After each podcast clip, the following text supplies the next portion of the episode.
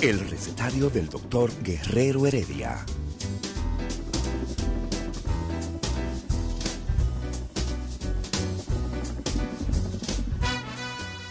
Una respuesta para cada pregunta. Una receta para cada problema. Ven a nuestra propuesta radial, amena, diversa y solidaria. Con alto sentido humano y profesional.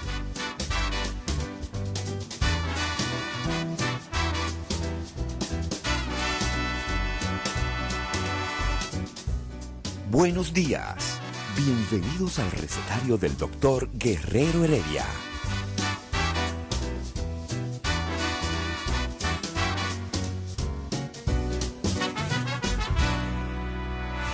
El recetario del doctor Guerrero Heredia.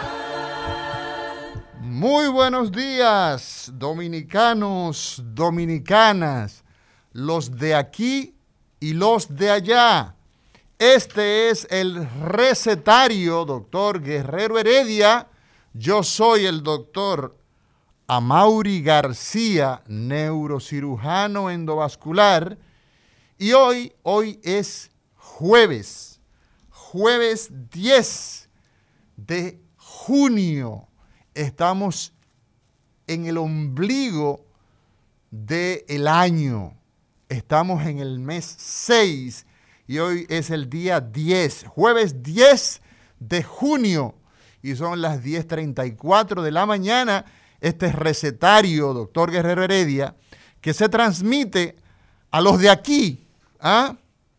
a las de aquí, a través de 98.5, Rumba FM, en el Cibao 101.1, Premium, y a los de allá a través de todas las redes sociales, todas las plataformas ¿ah? digitales, como son Facebook, como son Instagram, Twitter, el canal en vivo en YouTube y nuestra página que concentra todas esas plataformas www.rumba985.com. Todas las frecuencias, todas, todas las redes sociales están cubiertas a través de estas plataformas, la programación diaria de este recetario, la propuesta de salud más importante de la región, que decir a Cibao, el Gran Santo Domingo, el Distrito Nacional, Puerto Plata. Estamos ampliando cobertura para llevar las informaciones más necesarias, que es las informaciones sobre salud.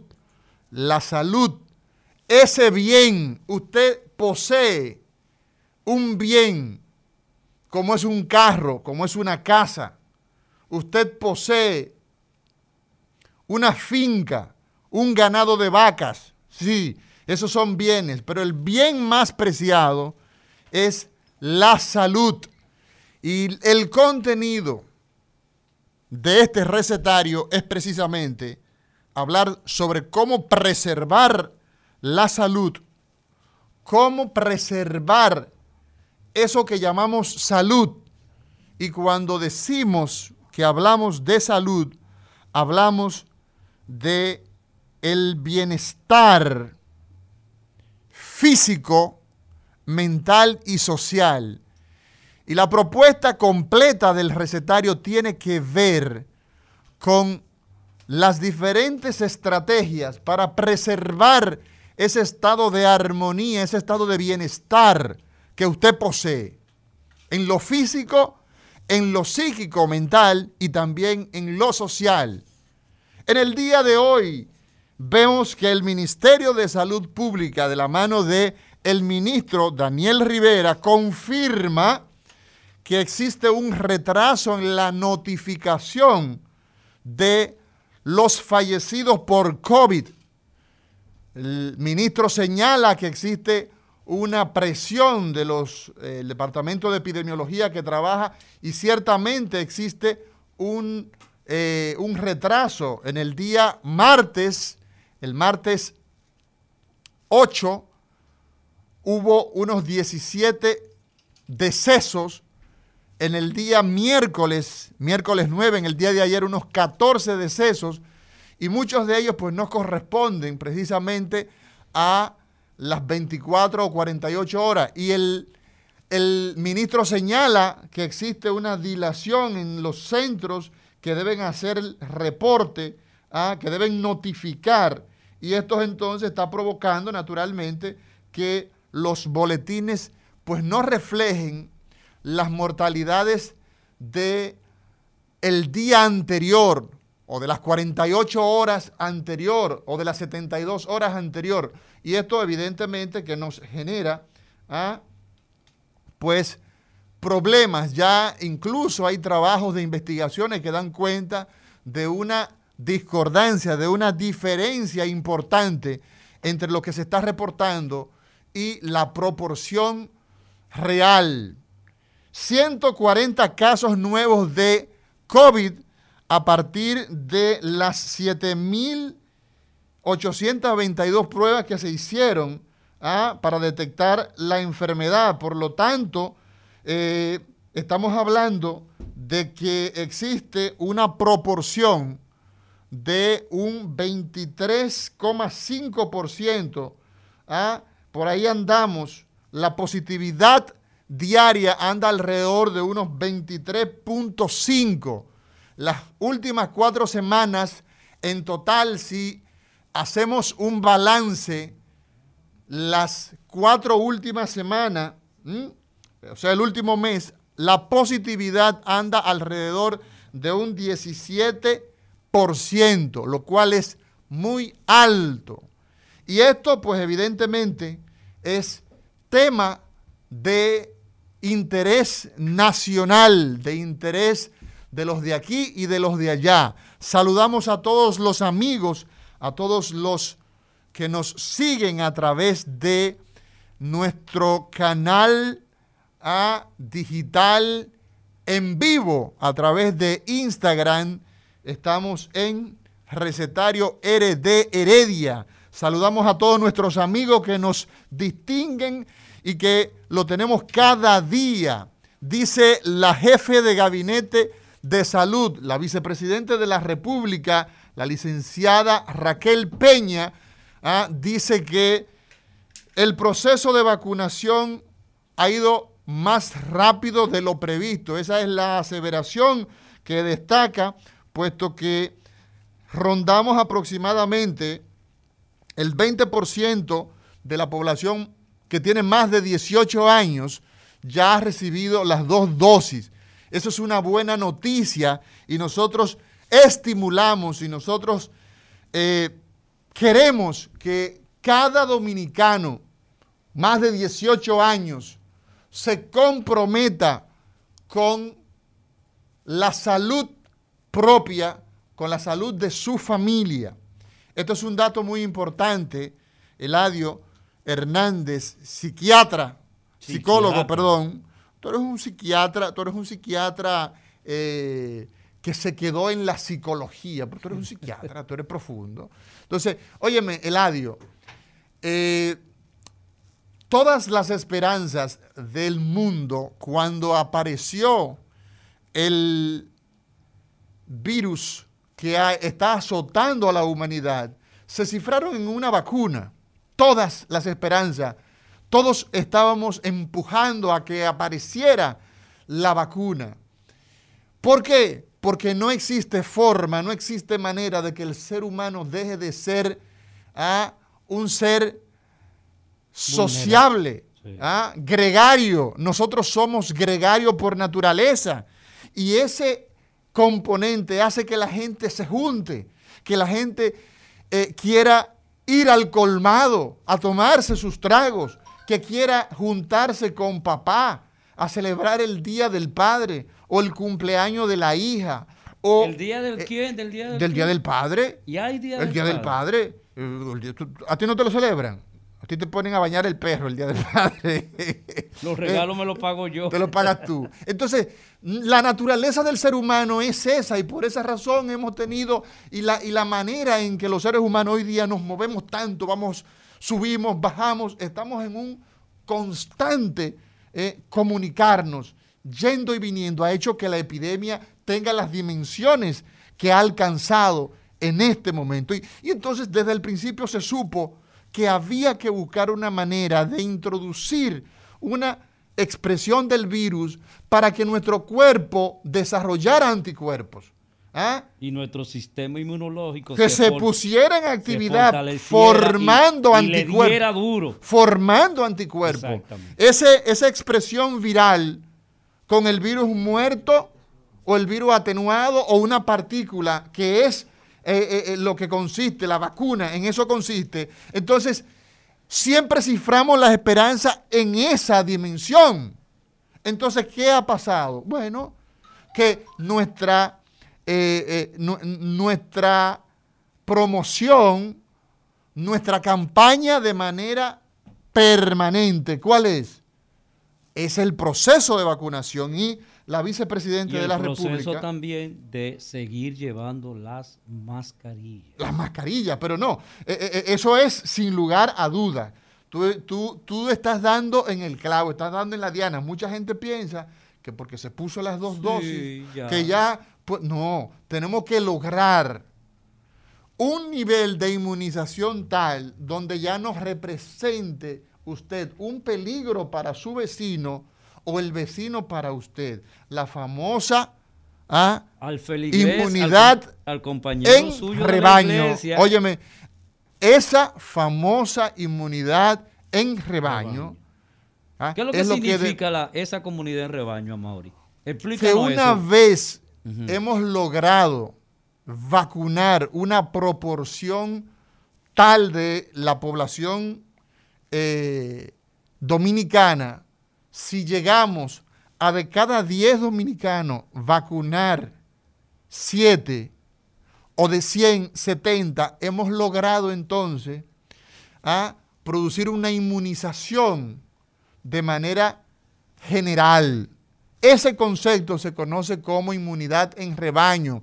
porque Si de cada 7, de cada 10 hay 7 vacunados, la posibilidad de transmitir la enfermedad es muy baja. Ya los anticuerpos de esos siete tienen tanta fortaleza. No, que, ya no existe la posibilidad De, que, el virus siga produciéndose eh, eh, infección. El caso, por ejemplo, de ese país del mundo, 8 millones de seres humanos que tienen tanto, tanta disciplina, tanto desarrollo, alrededor de 150 premios Nobel hay en Israel, ha logrado inmunizar, inocular a su población y ya están sin mascarilla. Entonces, ese es un pueblo, pero ¿tú sabes dónde está la riqueza y la pobreza del ser humano?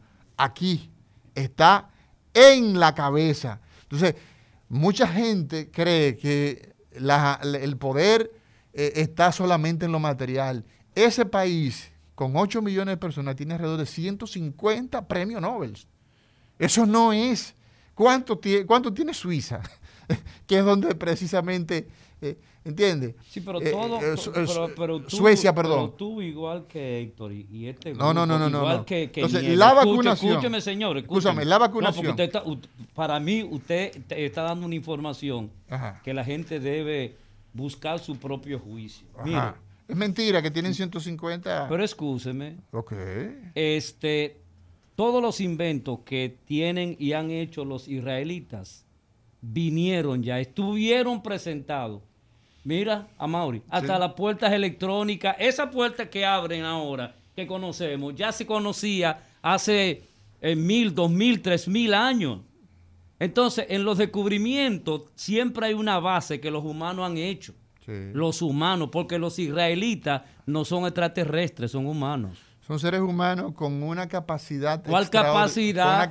Tú dices cuántos son los inventos que existen en el mundo y cuánto han inventado los, los judíos eso. La, verdad es que. Pero venga acá, no, es que la, ficción y la fijación que tienen ustedes La verdad que yo no Tú, sé. yo eh, no- Nieve, eh, Héctor, que Yo están diciendo que los judíos yo no sé cómo- son extraterrestres, por sé- favor. yo no sé cómo tú te atreves a cuestionar el desarrollo de un. Yo no lo estoy territorio. cuestionando, estoy No, diciendo que no es necesariamente el descubrimiento de los Óyeme, israelitas. es un país extraordinario al punto. Sí, al, reciben mil millones de dólares cada Óyeme, mes de Estados Unidos. al punto, no, hombre, por Dios, tú estás. Pero, revisa tu fuente. qué lindo es Lo- así. lo- los, los, los judíos, los judíos, probablemente la, la, la banca norteamericana está en manos de los judíos, que es Porque diferente. el después, Está de, diferente. después Entonces, de Israel. Pero ese, ese no es mire, el punto. señor, pero Perdón. después de Israel es Estados Hay Unidos. una donde- prueba de donde Hay aliento. más judíos. Una prueba de aliento, Eladio Hernández. No sé qué fue lo que te hicieron los judíos a ti. Yo, a mí no me han hecho nada. Parece Yo que soy- te quitaron una yo novia. soy los judíos. objetivo en mis, mis análisis. No, no hay forma de que, de que se pueda desdeñar eh, una nación tan grande, ¿Por qué tú me una, na- distorsionas? una, una nación tan desarrollada que ha logrado que su población ah, circule en las calles sin mascarilla. Dubái, Emiratos Árabes Unidos, tiene tantos dinero, tiene tantos recursos y no tiene esa ¿Y los posibilidad. suecos? ¿Y los suecos? Y por igual, y no tienen ese- esa posibilidad. Y los finlandeses. Oye, no tienen esa posibilidad, no pueden exhibir eso, entonces tú tienes Ah, que... Y los suecos no lo pueden No, exhibir. pero no tienen esa realidad, no andan sin mascarilla en, en las calles. Pa- Eladio, hay una prueba de aliento, Dime. hay una prueba de aliento que garantiza el control del COVID. O sea, eh, hay una, un estudio realizado en nuestro país donde se determinó que las pruebas de aliento tienen alrededor de un 92% de especificidad y un 87% de sensibilidad para diagnosticar el COVID-19. Y así eso lo informó la empresa que está pues eh, distribuyendo, que se llama, la empresa es United Tel- Telemedicine Network, donde a través de la respiración, usted sopla, Wow. ¿ah? entonces se, se puede por esa vía detectar si usted tiene el virus SARS-CoV-2, Ojalá que se el síndrome respiratorio eh, eh, agudo provocado por el COVID-19 ¿m? en eh, eh, unas eh, 48 horas de haberse contagiado el individuo. Wow. Usted se La contagia ciencia, en la el- ciencia. En el día de hoy. ¿Tú sabes cuál es el origen de esa prueba? ¿Cuál? Israelí. El recetario del doctor Guerrero Heredia.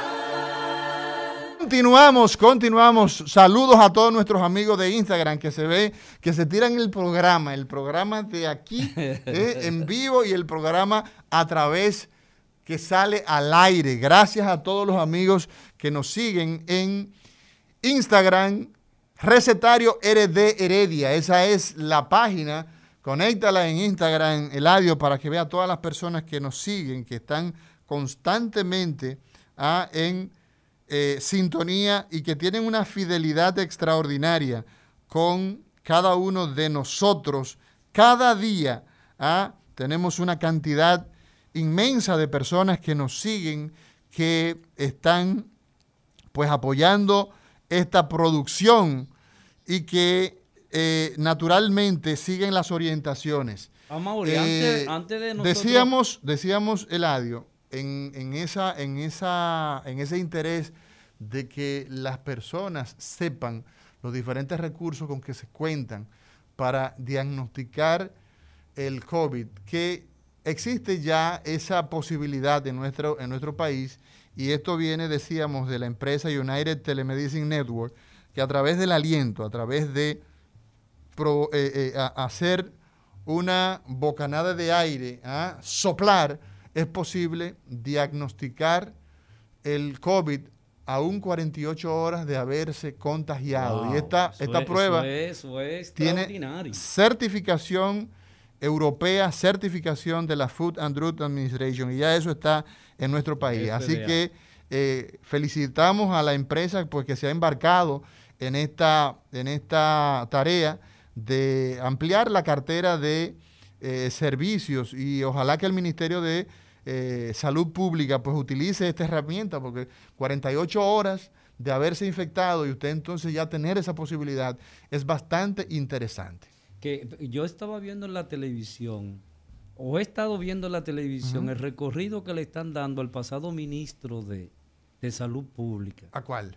A Sánchez. A Sánchez le, le han dado un recorrido. Pero ¿en le han dado un recorrido de, de- de, bueno, el, el, el mejor funcionario, la mejor actividad que se hizo, la mejor detección de lo que es, lo que ha sido y es el coronavirus. Ajá. Es verdad que nosotros olvidamos tan rápido como país. Bueno, pero yo no me voy a meter en esa. Yo lo que quiero preguntarte antes del tema. ¿Qué pasa, a Mauri, cuando cualquier persona se- no se siente bien?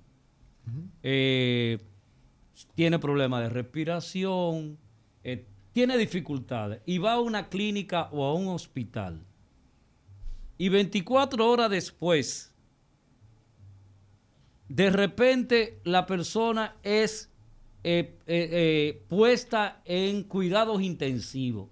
¿Cómo se dan esos procesos de cambio tan drástico en los seres humanos? Que llegó de pie, y como dice la gente, él vino, fue caminando a la clínica y de repente Fue por su propio pie, dice la gente. Exactamente. Él llegó caminando y mira, y mira cómo lo, lo- lo- lo- sacan ahí con los pies para adelante. Nárranos esta situación. No, fíjate, ¿Qué yo pienso que, es menester. Yo creo que, yo creo que nosotros debemos traer, nosotros debemos traer un intensivista acá. Nosotros debemos traer un intensivista para que hablemos sobre eh, el, el- el- el- temor natural y justificado que puede tener cualquier persona ¿ah? cuando se habla de cuidados intensivos, Ay, ay, ay, ay. porque su nombre lo indica. Su nombre lo indica, cuidados intensivos. Cuando Es ahí 24 usted horas. tiene una situación de salud con un sistema que es vital, porque usted se tapa la nariz y se tapa la boca y usted se asfixia. Sí, ¿Entiende? sí. Cuando se va un cuerpo extraño, ¿m? yo recuerdo un señor en mi campo que estaba comiendo chicharrón De Altamira. en la. Catalina de Altamira, camino a Río Grande. Oiga bien, un poco más allá río de Navarrete, muchos ríos, hay cañadas, lomas, un lugar paradisíaco. Wow. En esa novia del Atlántico que es Puerto Plata, pueblo marinero. ¿Te acuerdas de la canción? Puerto Plata, pueblo marinero. Que la gente no dice Puerto Plata, viajeros sino Puerto Plata. Puerto Plata, Puerto Plata. El sur de la Florida, decían algunos. oye, oye, Qué pretensión. Qué pretencioso. Entonces, ¿qué pasa? Eladio, recuerdo había un señor que estaba en la carnicería y estaban friendo chicharrones. Ajá. Y este señor comía de, sin masticar prácticamente. Y el hombre, de repente, eh, empieza a agarrarse el signo universal del atragantamiento, de que alguien se está atragantando. Wow. Es que se pone la mano en la Sí, garganta. sí, sí. Eso es universalmente la gente que se está atragantando, pues lo que eh, eh, a- acude es agarrarse ¿m? con las dos manos en la garganta, tratando de ver cómo puede zafarse de esa obstrucción. Y este señor, pues evidentemente fue auxiliado por las personas que estaban ahí. Incluso lo tiraron al suelo de forma inadecuada, ¿no? Lo que se debe hacer es colocarse detrás, naturalmente, un puño cerrado en la boca del estómago, debajo Oh, de anatómicamente en la región que se llama epigastrio. ¿ah? Hay un, en el esternón, la parte final del esternón, hay un cartílago, ¿verdad? Entonces, debajo de ahí, entonces con el otro puño tú te colocas por O sea, detrás. primero y coloco mi un mano puño, cerrada. Un puño cerrado ahí, Ajá. ah, en la boca del En la estómago, boca del estómago. debajo del esternón. Ok. Y entonces ahí te colocas desde atrás, ¿no? Ajá. Ah, te pones desde Sí. atrás. ¿m?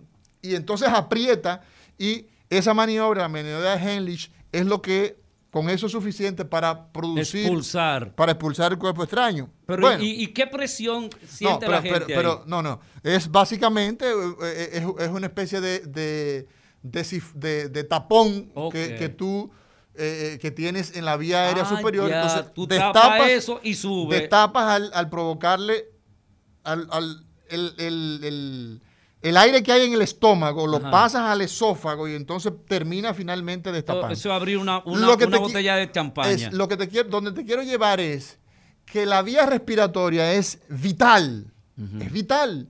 Y cuando una persona tiene una afección respiratoria tan severa que lo lleva a cuidados intensivos, entonces esto evidentemente que es de alta complejidad. Y entonces el COVID, que nosotros estamos con el problema encima, que queremos evitar que la gente haga COVID complicado, que es ese COVID donde las personas necesitan entrar a una unidad de cuidados intensivos para que le aporten oxígeno a través de una pequeña cánula a nivel nasal, o que de ser entonces esto insuficiente, a colocarle una mascarilla de reservorio. Y si no es todavía suficiente, entonces proceder a intubación. Es lo que nosotros evitamos, es lo que nosotros evitamos, es lo que nosotros evitamos cuando vacunamos, cuando inoculamos, que una persona de tu edad, el 3% es finalmente el que va a terminar en intensivo, frente al 18% si no está vacunado. El recetario del doctor Guerrero Heredia. Continuamos, continuamos, Eladio Hernández. Pero tú estabas haciendo una narración sumamente importante y yo que trato de hacer la Nosotros tenemos que... de la comunidad. Sí este, entré de pie y de repente me llevaron a cuidados intensivos. Y tú dices, eso que uno ya le teme, lo intubaron. ¿Qué significa eso? ¿Y qué riesgo tiene eso? Uno de, los, uno de los problemas más importantes que tenemos en el día de hoy con el problema de las enfermedades respiratorias agudas como es el caso del síndrome respiratorio agudo provocado por el COVID, es precisamente que el paciente pues, puede terminar en una insuficiencia respiratoria. Insuficiencia, su palabra lo indica. No es suficiente ¿ah? la capacidad de ventilar para mantenernos con los tejidos funcionando adecuadamente. Nuestro cerebro no funciona adecuadamente, entonces el corazón no funciona adecuadamente. Se intoxica nuestro cuerpo con una baja concentración de oxígeno, un exceso, una, exceso, una cantidad excesiva de CO2.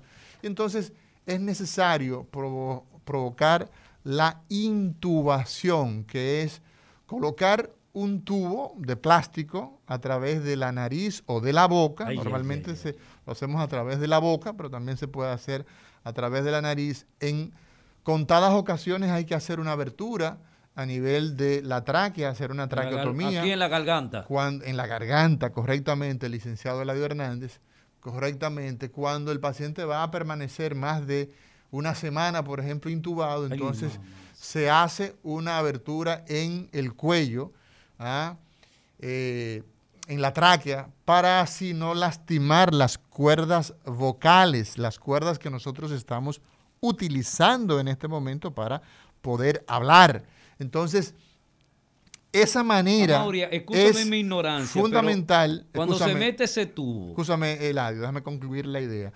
Esa, e, e, e, esa, esa estructura de plástico que es un tubo, ¿ah? un tubo que lo vamos a conectar del paciente, porque hemos introducido, ¿no?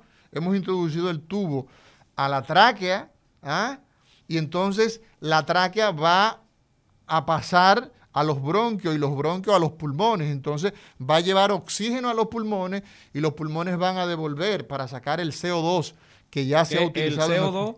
el dióxido de carbono, que es ya un gas tóxico que nosotros pues necesitamos a eh, eh, sacarlo del cuerpo para, eh, pues la dinámica normal de la vida se da cuando el metabolismo, el uso de la célula, ah, pues produce este gas y hay que sacarlo. Entonces, evidentemente, Eladio, que cuando nosotros hablamos de que una persona tiene una insuficiencia respiratoria tal que hay necesidad de intubarlos, entonces hablamos de que las situaciones son críticas.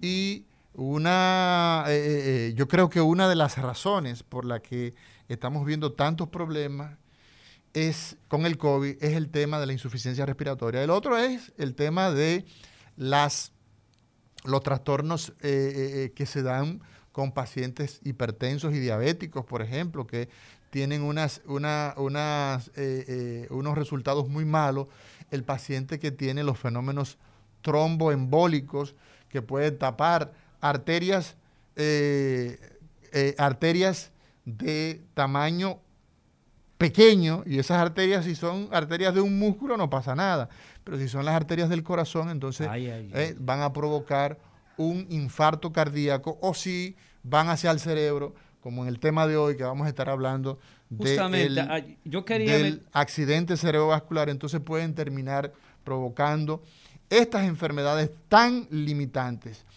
Ese es el miedo de la gente caer en cuidados intensivos. Y, es, en, y, en entubarse y en, que lo entuben, ¿verdad que eh, sí? Sobre todo porque una persona que ya tiene una incapacidad, imagínate que tú no puedas respirar, lo que te toca es que hay, hay que darte asistencia ventilatoria. Y eso pues evidentemente que es, un, es, un, es una de las complicaciones más temidas en el caso del COVID. El COVID complicado tiene esa connotación que el paciente, el pulmón se llena de tan, o sea, la neumonía es tan grave, el espacio del pulmón que está ocupado normalmente por aire, es ocupado por proceso infeccioso que produce una neumonía tan grande que ya eh, los pulmones tienen la incapacidad de poder aportar el Pero, Mauri, el tubo ese, eh, ¿puede perforar algo cuando se está introduciendo algún músculo, algo, que está bueno, alrededor? Pues- y en segundo lugar, cuando ya está el tubo dentro de nuestro cuerpo, ¿qué se supone está ventilando? ¿A qué órgano es que ventila? ¿Qué es lo que necesitamos? A todo el cuerpo. En el pulmón, en el pulmón se va a dar la respiración externa. Existen dos tipos de respiraciones. Existe la respiración interna que se va a dar a nivel de la célula, dentro del riñón, dentro del músculo, dentro del propio corazón, dentro del, o sea, en el tejido donde está la célula. Esa es la, respiración interna.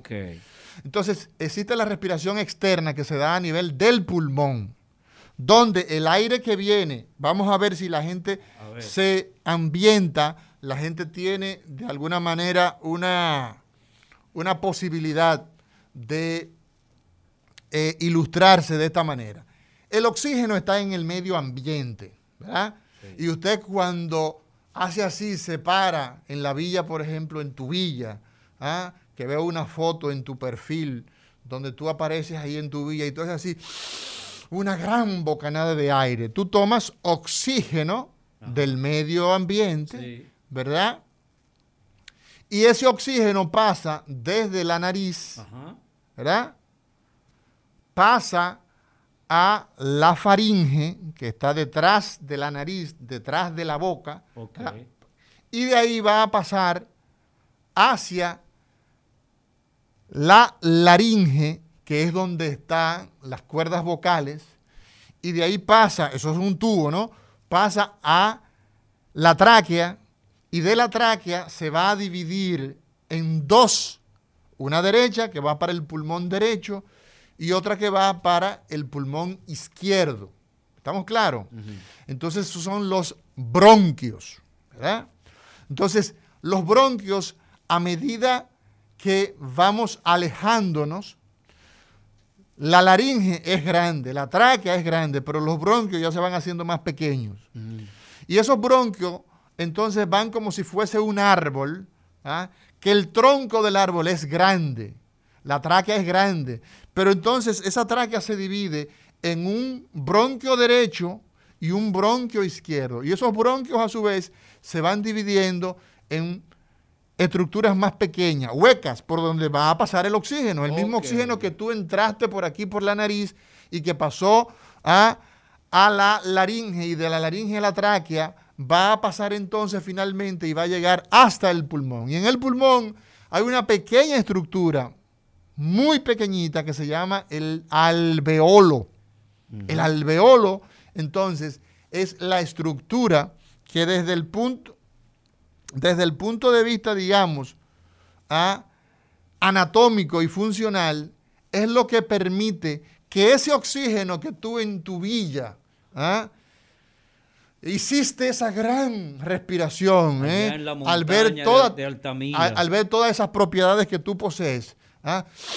Y haces así, introduces ese oxígeno y lo pasas hasta el alveolo, entonces el alveolo, ahí se va a dar que hay una arteria Ajá. que viene hasta el alveolo y hay una vena que pasa del alveolo, ¿verdad? Que nace en el alveolo y va a recibir de la arteria la sangre con CO2. Wow. La sangre que ya la célula ¿ah? ha utilizado ese gas y se ha producido ese gas y entonces Sácame esa lo basura. pasa, sácame esa basura a través entonces de la arteria pulmonar, pasa al alveolo y entonces del alveolo se devuelve A, a los bronquios, a los bronquiolos, a los bronquios, a la tráquea, a la laringe y sale entonces al exterior. Mientras que el De oxígeno nuevo, entra, por- de nuevo. entra por la nariz, ¿verdad? Ajá. El oxígeno, el Sí. CO2 sale, Sale. ¿verdad?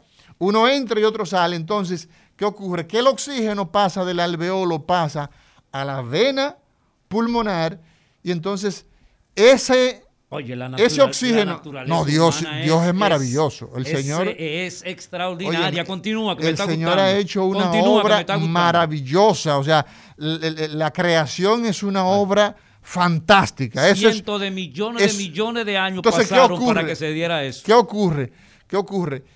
Que esa, ese oxígeno, Ajá. ese oxígeno que pasa del alveolo a la vena pulmonar, va entonces al corazón, llega al corazón, al ventrículo izquierdo, y de ese ventrículo izquierdo, a esa aurícula izquierda, perdón, pasa al ventrículo izquierdo, y entonces el corazón, que es una bomba que está ah, contrayéndose Tirando constantemente, ahí. eh, apretando y flojando, cuando aprieta, saca sangre, cuando se dilata, recibe sangre, entonces bombea esa sangre a todo el cuerpo. Wow. Pero la sangre que va por la arteria aorta, entonces es sangre oxigenada. Y entonces va a llevar esa, esa, ese oxígeno que utiliza a la sangre. La sangre tiene un elemento que se llama la hemoglobina. Ok.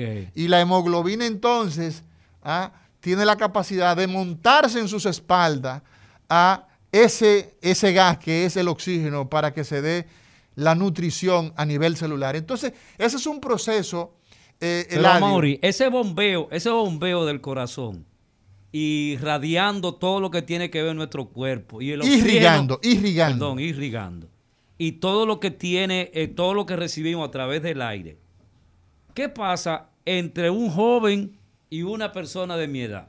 En, en- en ese sentido de esa distribución permanente. Porque se dice, Tú estás deteriorado. El caso tuyo ya que estás deteriorado. porque se dice que es más drástico un ataque al corazón en un joven que en una persona de mayor edad. Sí, fíjate qué es lo que sucede. Me metí Lidia. Y es, y es, es- no, esto es medicina. Esto es medicina. Y lo que nosotros somos es, me, es me médico. gustó esa, me gustó. Esto, eh, de hecho, cualquier persona que nos esté escuchando dice, pero ese no es el neurocirujano. No, lo que pasa es que nosotros somos médicos.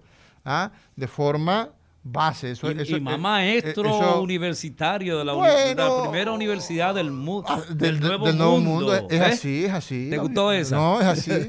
Eh, no, no sé, tú parece que estás cambiando. Porque tú, tenías tú tenías una, una, una- unas, eh, unos bemoles con- contra esa universidad que me extraña que estás echando esos piropos. Mira, es tiempo de irnos a una pausa, dice el señor director, pero cuando regresemos entonces vamos a responder a esas preguntas. Eladio Hernández. Excelente. El recetario del doctor Guerrero Heredia.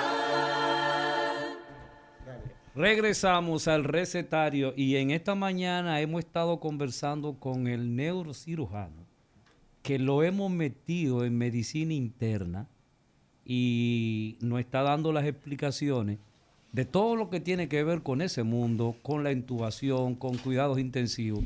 Y yo le hice la pregunta por qué hay una diferencia. Obviamente. ¿Cómo reacciona el joven? ¿Cómo ¿Cómo, reacciona reacciona, el joven? el, viejo? Mira, es muy interesante esa pregunta que tú haces, Eladio, y es que, fíjate, los jóvenes, nuestro cuerpo no está diseñado, no O sea, está que preparado, ya. no está Eh, eh, sí, yo soy un hombre joven.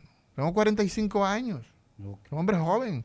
Eh, cuando yo tenía 18, yo veía una gente de 40 años y decía, pero son bien. Pero ahora yo cuando alguien de 50 años se nos va de este mundo, digo, pero si eres un muchacho, mira cómo cambian las cosas. La percepción, la Eh, percepción ya de los la vida. intereses, ya los intereses no son los mismos que cuando teníamos 18 años. A través de 809-682-9850, la gente se, con- se conecta con nosotros localmente y línea internacional 833-380-0062. Mira, existen unos cambios que se van dando en el cuerpo, se van dando en el ser humano, y esas, esos cambios se notan en el cerebro, en los vasos sanguíneos, a nivel de nuestros huesos, en fin. Nuestras neuronas. Por ejemplo, cuando una persona tiene un ataque, por ejemplo, cardíaco, las arterias,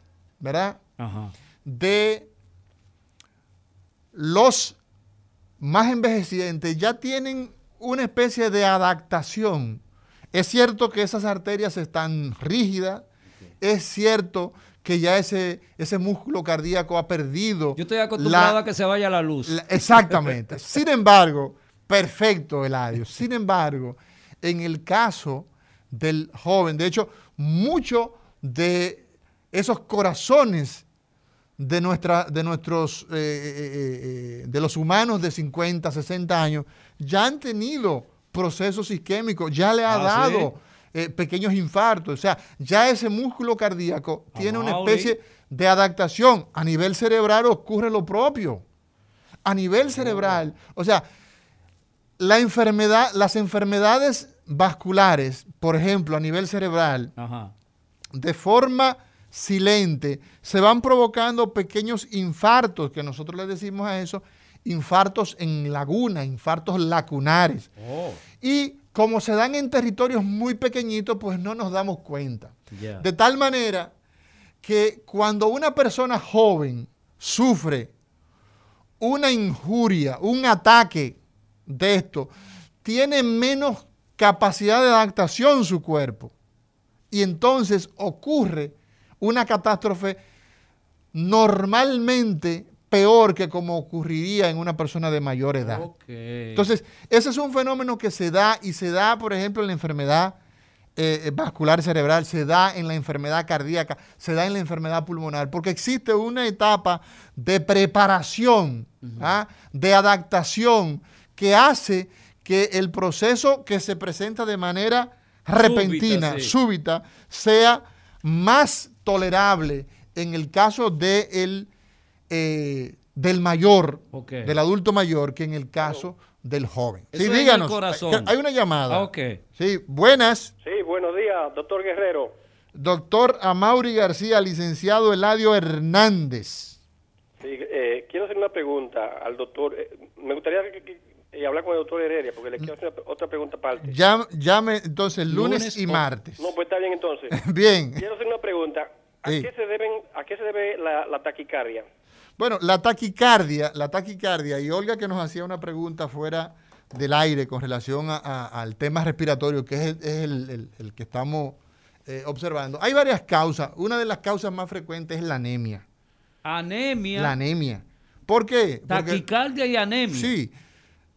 Y una, una de las causas, ¿verdad? Por ejemplo, en el caso ya del paciente que usted lo ve que anda caminando por ahí y le toma la frecuencia cardíaca y ese paciente tiene la frecuencia elevada, normalmente usted debe te- tener alrededor de 80 latidos. ¿ah? Ay. Su corazón debe latir alrededor de 80, ¿verdad? Veces en un minuto. 80, 90. Entre 80 y 100 sería una frecuencia cardíaca regular. Entonces, una persona que anda caminando por ahí y usted le toma la frecuencia cardíaca y usted lo encuentra que está en 105, en 110, normalmente esa persona ah, hay que descartar cómo están sus niveles hemáticos, hay que ver cómo están, eh, cómo está esa hemoglobina. Ahora, una persona que ha tenido un accidente. ¿verdad? tenido un trauma, un golpe en el pecho, Ajá. Un golpe en la barriga, una herida, ha perdido sangre, ese corazón empieza a latir rápido y es uno de los signos de hipovolemia. Es uno de los signos de que se está perdiendo sangre por ahí. Ay, ay, ay, ay, Entonces, la frecuencia cardíaca, la palidez en los casos de, de un trauma, de un accidente, de una herida, de una persona que le dieron un machetazo, que le dieron un tiro, que le dieron un balazo. O sea, esa persona está perdiendo sangre y muchas veces entonces la manera de el cuerpo reaccionar a la pérdida de sangre es ah, que la frecuencia cardíaca ah, pues aumenta. Se acelera. Entonces, y, y entonces si le había mete- una pregunta con relación al tema, eh, eh, eh, Olga, y era, eh, tú nos hacías una pregunta fuera del aire con relación al tema de el trastorno ventilatorio. Sí, eh, eh, buenos días a toda la audiencia. Em, por lo general, cuando una persona tiene un síntoma de algo que no ha experimentado antes, no tiende a reconocerlo de inmediato. Y Eso es correcto. tengo entendido de que mu- muchos de los de las personas que se ven afectadas de COVID comienzan a presentar dificultad respiratoria. Así es. ¿Cómo uno puede identificar que está en un punto de dificultad respiratoria? Porque hay gente que se sofoca, se siente a veces sin aliento, pero hace ¿cuál, calor, es, cuál hace- es la diferencia? Dicen, Exacto. hace calor, mucho calor. Mira, esa pregunta que tú haces es una pregunta bastante al lugar, bastante interesante, muy inteligente, muy atinada. Mira, al igual que el corazón, que en un minuto va a producir unos 80 latidos en un minuto, nuestros pulmones habrá una necesidad de producir unas respiraciones, ¿ah? una frecuencia respiratoria igualmente en aproximadamente un, en un minuto y esa frecuencia respiratoria será aproximadamente de unos 18, 18 respiraciones en un minuto, 18 a 20. De hecho, algunos hablan en un rango un poco más relajado, entre 16 a respiraciones por minuto a 20. Pero el consenso habla de 18 respiraciones por minuto. Ahora bien, el paciente que tiene dificultad respiratoria, ¿qué va a hacer? Que va a aumentar la cantidad de respiraciones. En lugar de 18 o de 20, esa persona va a estar taquipneica. En el caso del corazón hablamos de taquicardia, ¿verdad? En el caso del aumento de la respiración, hablamos de taquipnea y esa persona 24, ¿ah? 26, 25. Otro dato importante, eso es en un minuto, otro dato importante, que la persona siente ¿ah? sed de aire, le falta la respiración, le cuesta la respiración. Y si eso se, eh, se deja evolucionar, entonces el paciente va a terminar utilizando músculos ¿ah? Accesorios a la Ajá. respiración, como son los músculos intercostales, como son los músculos pectorales, y va entonces a, tratando de buscar aire, va a hacer una mecánica ventilatoria. Exacto. Entonces, aumenta la frecuencia respiratoria, Olga, aumenta de igual manera la, eh, el- el- el- la mecánica ventilatoria aumenta. Y un dato importante es que en cada hogar dominicano debe existir en este momento la posibilidad de disponer de un oxímetro de pulso. El oxímetro de pulso es un instrumento, es barato. Lo venden en la farmacia y sumamente barato. Bueno, en las farmacias de aquí bast- están bastante caros, pero usted lo consigue en internet por 8 o 10 dólares. Aquí te lo venden en 3.500 pesos. Uno desgraciado. sí, sí, sí, sí, sí. Bueno, eso lo dijo usted. Eh, eh, desgraciado es que no, no tienen gracia. tienen ¿verdad? No tienen gracia. gracia. Entonces, ese instrumento te va a medir la saturación de oxígeno y la saturación de oxígeno debe estar en 100%, 95% hacia arriba. Es lo, lo que todo ser humano debe tener. Eso es el porcentaje de oxígeno a nivel de el tejido. Y ese simple aparato, ¿m? en una familia donde hay un paciente con COVID, usted debe tener Sí, un sí, oxímetro de pulso y debe empezar a hacer ejercicios ventilatorios. Y hay un instrumento muy fácil que se llama inspirómetro que cuesta 300 pesos. ¿ah? en las farmacias, en los centros que se dedican a, a- a vender eh, a- dos accesorios. ¿A cómo están las jumbo? Dos jumbo, A dos jumbo. Entonces, con, Sí. con dos jumbo usted Sí. resuelve eso. Y es muy importante el, el- el hacer ejercicios ventilatorios, pero ese dispositivo nos mide a nosotros la saturación de oxígeno. ¿Cómo estamos ventilando? Si esa saturación se mantiene por debajo de 95%, es una señal de que las cosas van a peor. El recetario del doctor Guerrero Heredia. Conversando con el doctor Amaury García Silverio, profesor universitario, uno de los pocos especialistas en neurocirugía que tiene el país, No, neurocirujanos somos muchos, en la parte endovascular. endovascular, Endovascular. perdón. ¿Sabes? Que, Eh, que- el- que este antes señor bajó, De por las lomas. suerte, bajó de la montaña De las lomas escarpadas de Quisqueya. de las lomas escarpadas de Quisqueya. y de repente a- lo sacaron y lo montaron en avión y todo eso Sí. para formarse adecuadamente y es de los pocos que hay en el país. Y este en esta mañana, como decía hace un momento, estamos conversando con el doctor en sentido general y nos está dando una explicación acerca de este funcionamiento que tiene relación con lo que estamos pasando en el país, el coronavirus. Pero, Amaury, resulta que muchos jóvenes, lamentablemente en nuestros barrios empobrecidos, y yo supongo que también en clase media, están utilizando también jovencitos eh, de 20 años, 19 años, la juca, como un instrumento de diversión. Juca, eh, coronavirus, ambiente empobrecido. ¿Qué te da eso?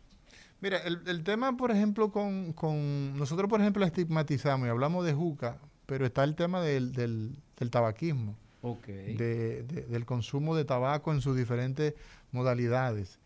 Y, Eh, Pero una antes de tú seguir, una cosa que comentaba con Héctor. Sí. Resulta que hay un anuncio que dice que no consuma, que no consuma el ron adulterado, pero no dice que no siga, que no siga tomando. Así es, mira, Proconsumidor, por ejemplo, Proconsumi- Increíble. Proconsumidor, en el día de ayer, cerró de nuevo dos colmados y sale en la prensa. Este país es tan sui generis, es tan especial, que Proconsumidor había cerrado dos colmados. El colmado El Tanque. Oye, el colmado el, el Tanque y el colmado El Iagni. Lo había cerrado porque, bueno, porque en esos dos colmados se estaba comercializando alcohol adulterado y lo cerró pro consumidor, pero ellos agarraron y abrieron su, su- los dos colmados de nuevo.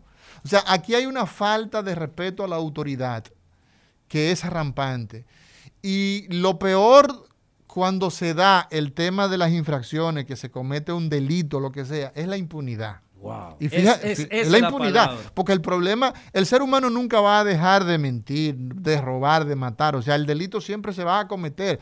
Son Es realidades humano, consustanciales al ser humano. Sí. Lo que no debemos nosotros es ser permisivos con el tema de que el que comete una infracción usted lo deje seguir como que no ha pasado, o sea, la que no haya socialización se pierde entonces. que no haya régimen de consecuencias. Exacto. Entonces, nosotros felicitamos y al mismo tiempo nos sentimos un poco apenados de que vemos que la gente actúa de forma tan... Irresponsable. Sí, no, como que no... Altanero, como, como chivo sin ley. O sea, abrir, Mafiosos. abrir, abrir un comercio que fue clausurado por una autoridad competente es un desafío a esa autoridad. Es decir, yo no respeto, yo no, no tengo que ver ¿Qué con me eso. importa a mí? Exacto. Entonces, eso es un problema muy serio. Mira, con relación a tu pregunta, Eladio, el tabaquismo como tal va a provocar un proceso, imagínate una trompada. Un- tú te vas a los puños con alguien y tú le golpeas en el rostro y esa persona al otro día ah, o a las dos horas tú lo vas a ver con la cara hinchada. Se da un proceso inflamatorio. El golpe hincha, lesiona al tejido, a la piel, al músculo, y entonces lo hincha. Ese ejemplo lo pongo porque el tabaco produce un efecto similar.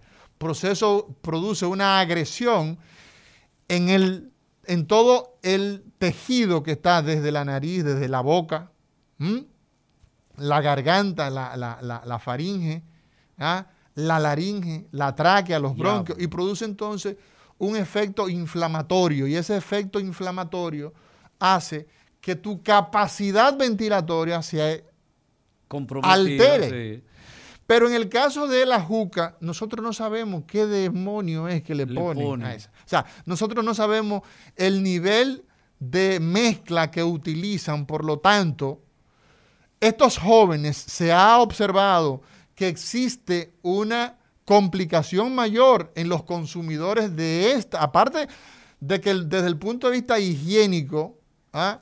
Es eh, un eh, artefacto que se lo pasan de boca en boca y ya tú sabes, en medio de una, de una pandemia donde la gente comparte el mismo pitillo, ¿ah? La misma saliva. La misma saliva, o sea que hay una transmisión directa, pero el, proceso como tal se ha visto que en el consumidor de tabaco, en términos general, y el consumidor en, los jóvenes de juca, el paciente con COVID tiene unas complicaciones mayores porque ese sistema respiratorio está inflamado, no responde de la misma manera. La capacidad de pasar ese oxígeno a las venas pulmonares y de la arteria pulmonar pasarla al exterior está totalmente disminuido. Entonces, evidentemente, no solamente aquí hay un problema de tipo ventilatorio, también hay un problema de tipo oncológico. Ese humo, Mauri, el humo del, cigarrillo, de la juca. Es un, proceso, e, es un agresor que está asociado con cambios. se queda ahí dentro. No, no, o sea, no es que se queda, sino que agrede al tejido y el tejido, que es una especie, es una tela, ¿no? Por donde eh, eh, se produce moco, esa capacidad de moco entonces se pierde y por lo tanto vienen eh, una resequedad en las vías aéreas. la, la, capacidad esa mucosidad se torna más pesada, por lo tanto esos pacientes son pacientes que tienen dificultad para, para expulsar esas secreciones. Entonces vienen las enfermedades obstructivas crónicas. O sea, hay un mare magnum, o sea, hay una cantidad, una caterva, como diríamos en la Catalina de Altamira, en Río Grande, en todos esos campos. Hay una caterva de problemas que se generan con el consumo del tabaco y con el consumo de la juca, que el que, por ejemplo, el que se aventura en las prácticas del tabaquismo, definitivamente que es porque no conoce, ¿ah? no tiene una conciencia. Y hay gente que lo hace eh, eh, a veces por, por, moda. por moda. ¿ah? Y, en ocasiones muchos de nosotros hemos sido tentados a, a coger un puro y a utilizar esa práctica, pero al poco tiempo, cuando usted razona, usted dice, no, pero esto no tiene ningún beneficio, ningún negocio a ¿ah? que aporta. Entonces, yo creo que definitivamente la práctica del tabaquismo entre los jóvenes, el consumo de juca, es uno de los, uno de los problemas más serios que nosotros tenemos entre los jóvenes. Diga usted. Saludos, buen día, doctor. Sí, baje el volumen, por favor, de, de su no, es que yo lo estoy oyendo por un auricular, no, no puede haber feedback. Ah, bueno, pues aquí no hay problema. Adelante, su pregunta. Doctor, ustedes hablaban ahorita acerca de la hemoglobina, que es la proteína que transporta el oxígeno a la sangre, ¿cierto? Espérese que el doctor no le está siga, siga. Ah, ok. Estuve leyendo en un texto que la hemoglobina tiene predilección por el monóxido de carbono y que, que puede asimilarlo en concentraciones tan pequeñas como 30 partes por millón, que, que prefiere el monóxido al oxígeno. ¿Es eso cierto? Sí, mire, el, precisamente una de las razones, muchas gracias, una de las razones por la que se da la intoxicación con, con, tanta facilidad en lugares cerrados donde, por ejemplo, están los, los, eh, los eh, ¿cuántas personas han perdido la vida en, en, en los moteles, en lugares donde no hay escape. Es por la capacidad de adhesión que tiene, eh, tal como usted señala. Eso es, eso es correcto, eso es así.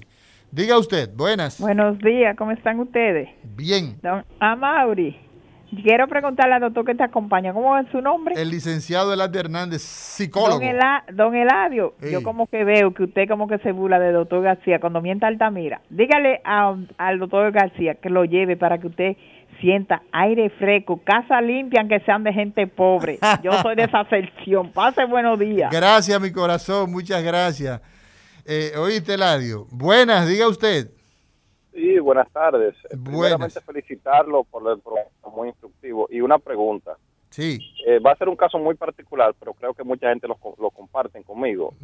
Yo superé el coronavirus en diciembre Sí. y te- sin ningún tipo de complicación, absolutamente ningún tipo de complicación. Exacto. Tengo, tengo 50 años de edad y estoy ya con las dos dosis. Perfecto. ¿Qué probabilidades tiene una persona en igual condiciones que yo de una reinfección? Bueno, está descrito, mi, mi señor. La reinfección está descrita. eh, los casos son bajos, ciertamente, pero pueden, eh, eh, se puede dar. Hay notificación, hay reportes a nivel mundial, pero son los menos. Usted ha tenido, pues ya se infectó, pero además de eso usted se ha vacunado, por lo tanto la posibilidad de que usted tenga eh, el- el- la variedad, digamos, complicada es aún de menor posibilidad. Y en esto hay un dato interesantísimo, Eladio. Un momentito, por favor, un momentito. Aquí hay un dato interesantísimo en lo que dice, eh, eh, en la pregunta que hace este señor. ¿Cuál? que el 80% ent- se ha estimado, ¿no? De cada 100 personas con que se infectan con coronavirus, pues tú vas a tener aproximadamente que un 75 o 80% pues va a tener síntomas que son menores, leves. A mucha gente ni siquiera se, se da cuenta que tuvo el problema. El detalle está en si es complicado, si el problema te lleva a... Pero cuando es leve, eh, Amaury? Cuando una persona tiene fiebre, quizás cuando tiene tos, cuando tiene malestar general, uno o dos días, y ahí, y, y- ahí termina el evento. Pero cuando, ese, cuando esa persona tiene dificultad respiratoria, cuando esa persona tiene que recibir asistencia médica, entonces hablamos de la necesidad ah, de que esa persona pues sea asistido, que sea eh, eh, eh, atendido en un centro de salud. Y entonces vienen unos- una serie de elementos que evidentemente nadie quiere tener, pero muchos de nosotros pues nos vamos a infectar, los que no nos hemos infectado. ¿ah? Lo importante es que si nos infectamos sea con síntomas leves. ¿Por qué? Porque eso nos va a permitir a nosotros que pues sobrevivir. Diga usted. Aló, Amaury. Sí. Excelente programa, saludos a esos doctores. Mira, Gracias. yo, a mí me dio COVID, fui a, fui a buscar una prueba PCR y salió negativa. Eh, Sí. Eso fue antes de ayer. Entonces, ¿cuándo puedo vacunarme? Que no, ¿Cuándo te no dio COVID? ¿Cuándo te dio COVID? Bueno, hace como 15, 20 días Sí. aproximadamente. Mira, en ayer eh, a eh, eh, escucha, escucha por favor. Mira, hay un dato sumamente importante. En Estados Unidos, por ejemplo, los norteamericanos están tomando como parámetro, si usted tiene dos semanas hacia atrás que le dio COVID, lo vacunan. ¿Entiendes? O sea, eso ha ido cambiando mucho. ¿Qué es lo que se dice? Que cuando las personas tienen, acaban de pasar el proceso de, eh, han estado en contacto con el virus, pues se va a producir una cantidad de anticuerpos, ¿verdad? Que son suficientes para protegerte y por lo tanto, pues se puede esperar más tiempo. Se había dicho en principio que entre un mes y medio, a alrededor de unas seis semanas, a unas eh, eh, 12 semanas era tiempo pues suficiente para ya producir la, la inoculación. Pero eso, eh, si tomamos en referencia lo que están haciendo los norteamericanos, eh, eh, hay casos donde se eh, están tomando como, como media si usted tiene dos semanas de haber pasado el COVID. Eso, Muy eso- está ocurriendo en Estados Unidos. Sí, adelante. Buenas tardes. Sí, Hola. buenas. ¿Cómo están ustedes? Bien. Mire, es una pregunta. Una sobrina mía tiene un el COVID, pero lo que le ha dado es mucha náusea mucho vómito. ¿Esa es una nueva cepa o es el mismo COVID? Mire, los síntomas eh, gastrointestinales eh, son síntomas que están descritos. Mire, nosotros hemos ido aprendiendo con los, o sea, sobre la marcha, los síntomas en que clásicamente hemos visto es los síntomas de un resfriado común, de un proceso gripal, el dolor de cabeza, la tos, pero una tos sin... Dolor del cuerpo insoportable. Exacto, ese malestar general, Sí. que puede ser desde leve hasta un dolor insoportable. Ahora bien, luego vimos que empezaban algunos síntomas neurológicos, como era el trastorno de la olfacción y el trastorno del gusto. ¿ah? Por ejemplo. Entonces, ¿qué pasa con eso? Que a medida O sea, nada que- te sabía nada. bueno, íbamos aprendiendo sobre la marcha. Luego vimos que también aparecían los síntomas, los síntomas, perdón, gastrointestinales. Entonces, ciertamente hay, hay pacientes que hacen diarrea, que hacen dolor abdominal, producto del COVID. Entonces, es, eh, sin lugar a duda, eh, también existen síntomas ah, gastrointestinales. Mira, antes de continuar, Eladio, Dímelo. hay una, hay una figura que nosotros queremos mucho, mucho, mucho, mucho en el, en el argot ah, docente, en el medio docente, quise decir, la enseñanza de la medicina, de la bioquímica y sobre todo de la nutrición. Me refiero al doctor Jimmy Barranco Ventura. El doctor Jimmy Barranco ha sido, pues, eh, condecorado, ah, reconocido eh, por el Colegio Médico Dominicano como eh, maestro de la medicina dominicana. Wow. Lo que hemos pasado por las manos del doctor Jimmy Barranco, pues conocemos eh, el gran ser humano, el pedagogo, por sobre todo, de la bioquímica, de la Que esos son los que hacen la medicina, ¿eh? Esos son los que Eh, hacen la medicina, no el, los médicos. el entender, por ejemplo, los procesos bioquímicos que se dan en el organismo, cómo Excelente. las sustancias se transforman para finalmente ser, eh, eh, eh, ser utilizadas como energía a nivel celular. Esto, pues, lo recibimos del, del profesor Jimmy Barranco y este hombre ha producido más de alrededor de 1.500 eh, médicos especialistas en nutrición. Y eh, para nosotros es un placer, un enorme placer, el que el Colegio Médico Dominicano pues haya reconocido al profesor de- destacadísimo, hombre de familia, hombre de fe, al doctor Jimmy Barranco Ventura, médico especialista en bioquímica y en nutrición clínica, y sin lugar a dudas, el hombre que más ha influido en la formación de nutriólogos en la República Dominicana.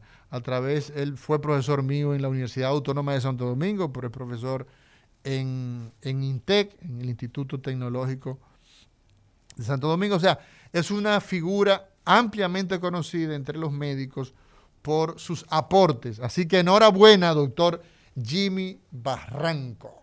Eh, doctora Mauri García Silverio, Sí. en términos concretos y en términos de la pandemia, en términos de los cuidados intensivos, Sí. en términos de cómo protegerse, ¿cuál sería hoy jueves las orientaciones que dentro de nuestro programa nosotros podemos escuchar del doctor Mauri García con relación a todos estos procedimientos y a todo lo que nos está pasando?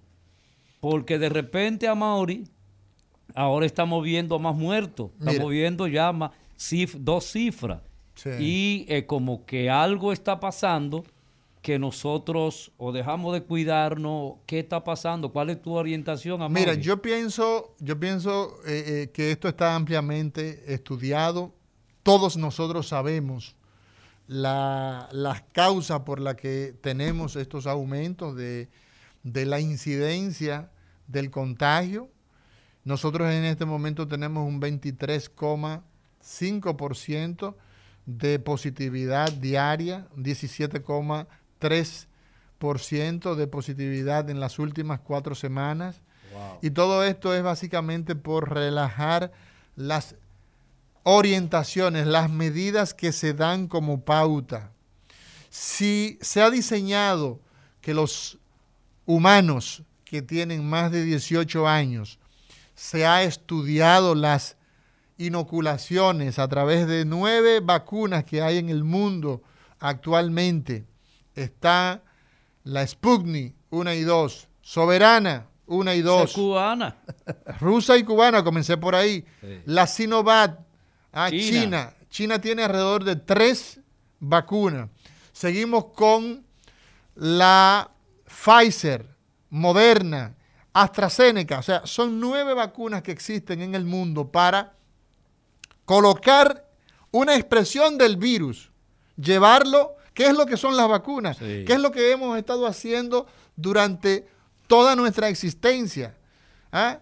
Todos nosotros hemos sido vacunados a lo largo de Todos, toda la vida. Si no, no ya no tuviéramos ya no tenemos polio. ¿Por qué? Bueno, por las vacunas. Ya no nos da sarampión. Bueno, por las vacunas.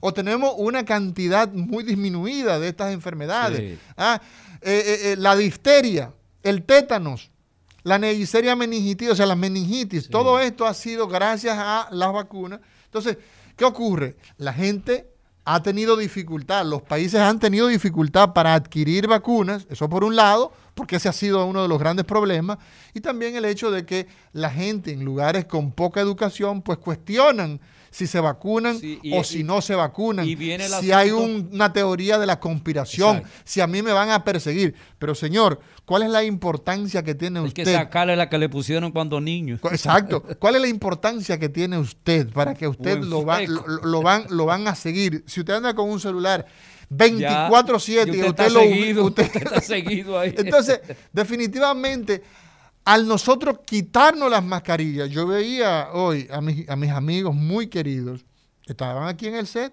sin mascarilla.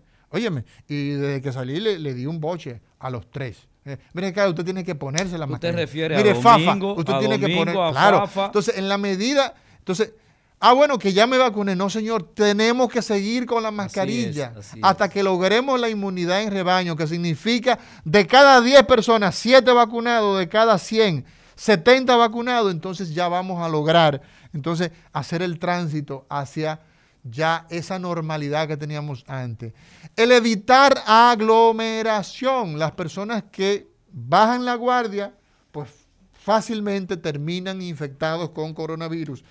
El lavado de las manos, usted está en este, en este ambiente donde mucha gente pone la mano, pues cuando terminamos, usted pase por el baño, lávese las manos con agua y con jabón o en su defecto con alcohol, con sustancias alcoholadas. Entonces, esas cuatro medidas, uso de mascarilla, estar distante unos de otros, que sería la segunda, el lavado de las manos y el evitar aglomeraciones, el evitar eh, espacios concurridos, son medidas que se han estado proyectando, pero sobre todo en este momento, vacúnate.